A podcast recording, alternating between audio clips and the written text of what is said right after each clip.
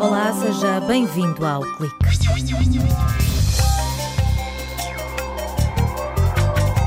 Já é possível usar cortiça para criar objetos em impressoras 3D.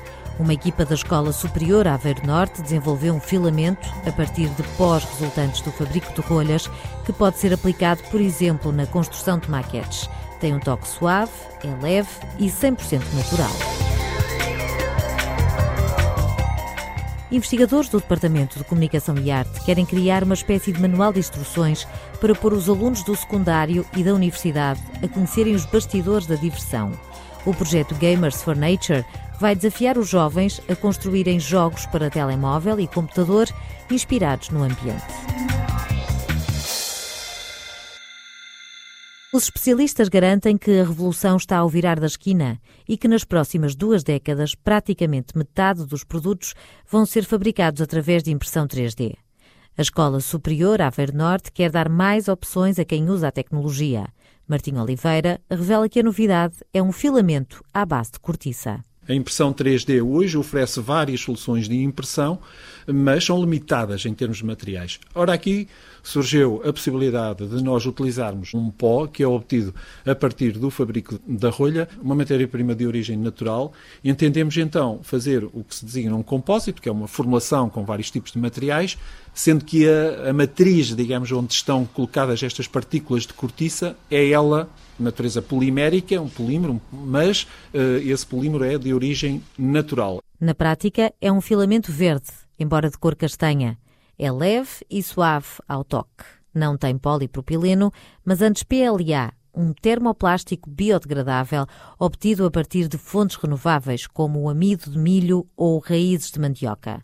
O diretor da Escola Superior Aveiro Norte acredita que este filamento tem potencial para chegar ao mercado e ser adotado, por exemplo, pelos arquitetos podem passar a usar as impressões 3D com um filamento com estas características, que estou convencido que vão gostar muito do resultado que vão ver. É um material leve, como eu disse, 100% eh, reciclável, com um bom toque e, e, e, a própria cor pode ser também uma, uma vantagem, não é? E este tipo de impressora hoje em dia já começa a dar um detalhe suficiente para que possam imprimir secções, por exemplo, para estudar, secções de um edifício ou, ou uma casa à escala, se for uma casa pequena, para verem. Acho que é uma boa solução o aproveitamento do pó de cortiça para o fabrico deste filamento não é propriamente a galinha dos ovos de ouro para a corticeira Amorim, que é parceira neste trabalho, mas eleva a um novo patamar este produto 100% nacional, colocando-o ao serviço de uma tecnologia de futuro. A indústria corticeira produz toneladas e toneladas deste tipo de, de, de resíduo que é depois aplicado então noutras eh, soluções compósitas, algumas delas mais ou menos conhecidas que estão no, que estão no mercado, como seja painéis de isolamento e coisas desse género. Não é aqui que a indústria corticeira vai utilizar toneladas, eu diria que aquilo já, já não é mau, mas entraria num segmento de mercado nobre, eu diria, que, e digamos disruptivo, que é a impressão 3D, e que permite fazer séries muito pequenas, mas muito personalizadas. Este produto, que vem a aumentar o leque de materiais para impressão 3D, será em breve apresentado a uma empresa que produz filamentos. A tecnologia está a ganhar terreno, já é usada, por exemplo, no fabrico de peças de automóveis, calçado e próteses mas Martim Oliveira explica que há ainda limitações técnicas por resolver. 100% das técnicas na realidade não são 3D, são 2,5 ou 2,6D. O que eu quero dizer com isto é que há problemas na construção, o que se traduz depois em problemas de origem mecânica nos materiais, nos produtos que são obtidos no final do processo. Contudo, há áreas onde a impressão 3D já é uma realidade. Eu estou-me aqui a recordar, por exemplo, em áreas como o fabrico de moldes, nomeadamente no fabrico de postiços que são partes que se inserem dentro do molde para arrefecer mais rapidamente e os plásticos dessa forma adquirem a sua forma também mais rapidamente, ou seja, aumentar a produtividade, aí já é uma realidade a impressão 3D. Também na cerâmica, as técnicas de impressão 3D, mais concretamente o fabrico aditivo rápido, estão a abrir caminho a novos produtos, nomeadamente através de pastas de porcelana para pequenas séries de produtos altamente customizados, será por aqui que a indústria vai avançar. Este tipo de porcelana eh, que permite fazer filamentos extremamente finos, que permite realmente características únicas a estes materiais, pode permitir, por exemplo, o fabrico, quem sabe, de louça para, de porcelana para a aviação. Nós conseguimos reduções de peso absolutamente extraordinárias. Não lhe sei neste momento dizer qual é a redução de peso, mas certamente mais de 1 para 5. E isso pode ser uma grande vantagem quando se pensa em levar porcelana para dentro do avião, porque tudo, tudo faz peso. Grama a grama é um contributo para atenuar os consumos de combustível e um alívio para os comissários de bordo e hospedeiras que hoje se confrontam com o equilíbrio difícil de cada vez que têm de servir um café na primeira classe em louça de porcelana tradicional. Quando o cheiro é mau, torcemos o nariz, quando é agradável, provoca uma sensação de bem-estar. Cinco sentidos enviam informação ao sistema nervoso mas qual será o papel do olfato no nosso dia a dia? É a dúvida que os investigadores da Universidade de Aveiro colocam em cima da mesa. E para fazer esse estudo, a equipa precisa de estudantes com idades entre os 18 e os 35 anos. Quem estiver interessado em colaborar neste trabalho de investigação científica em psicologia só tem de responder a um inquérito disponível online. Basta pesquisar por Olfaction Lab. E agora uma sugestão capaz de deixar os olhos arregalados. Se é um apaixonado por fotografia, fica o desafio para se aventurar num workshop de cianotipia, uma técnica de impressão fotográfica que surgiu no século XIX e que utiliza luz solar ou luz ultravioleta. O resultado são imagens, imagine-se, em tons de azul ciano que podem inspirar várias ilustrações. É já este domingo de manhã na fábrica Centro Ciência Viva de Aveiro. E porque ainda estamos com temperaturas de verão, nada melhor que uma caminhada com um piquenique à mistura.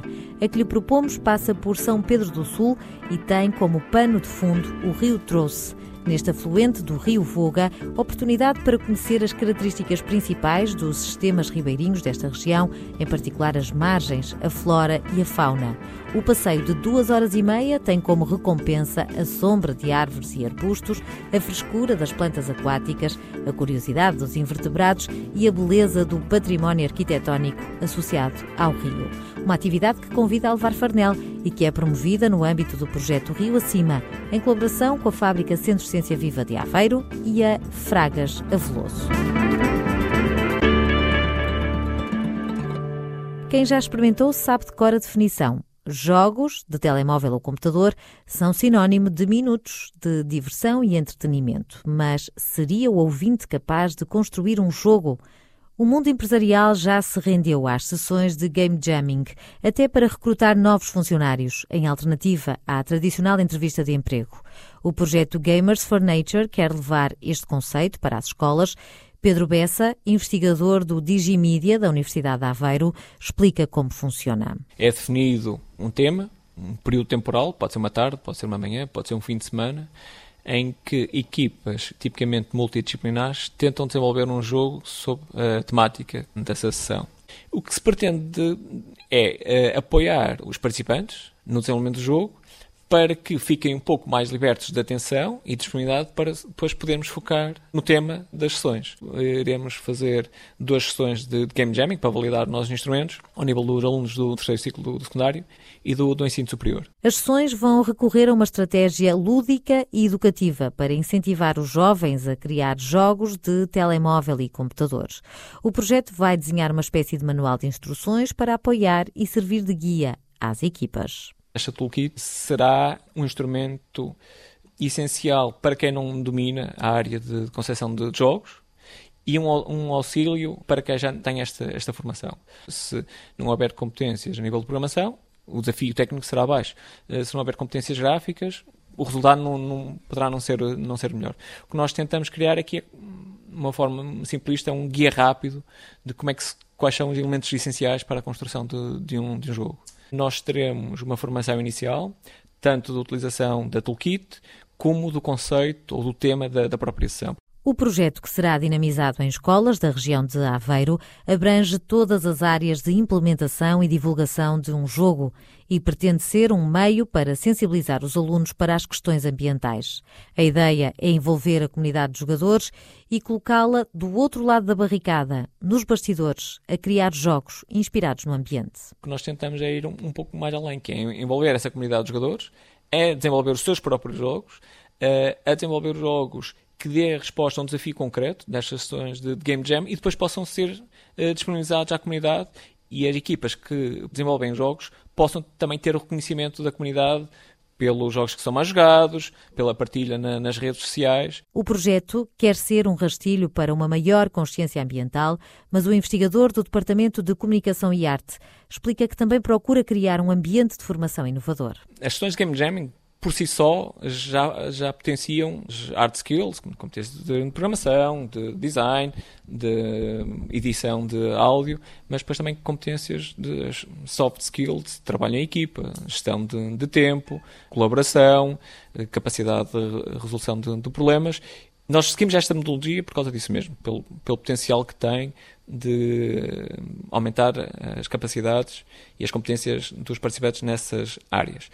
O resultado que nós pretendemos são os jogos que possam, de alguma forma, sensibilizar os jogadores para essa temática. Pedro Bessa acrescenta que no universo dos jogos, uns são mais complexos, outros mais simples, mas o poder que têm de captar a atenção é inquestionável. E deixa dois exemplos. Um jogo que teve um impacto brutal, o Pokémon Go, em que passamos a ver grupos enormes de pessoas pela rua, algo que antes não, não existia. O jogador uh, sentava-se em casa ou no telemóvel, uh, mas fisicamente estava sempre no, no, mesmo local ou podia estar em movimento, mas não era corrente do, do jogo. É claro que estamos a, a falar de um, de um, desafio tecnicamente uh, muito complexo, mas depois também temos o, o oposto. Também um exemplo muito recente, o Flappy Bird, o jogo é extremamente simples e estamos a falar de milhões, milhões de downloads e de jogadores que, que jogaram esse, esse jogo. Era só uma tecla para uh, o pássaro voar e evitar obstáculos. Uh, se eu não me engano, acho que demorou uma, uma tarde ou um dia a implementar. Quanto a este projeto, está em fase de arranque e conta com uma equipa de investigadores dos departamentos de Comunicação e Arte e de Biologia e ainda com a Associação BioLiving.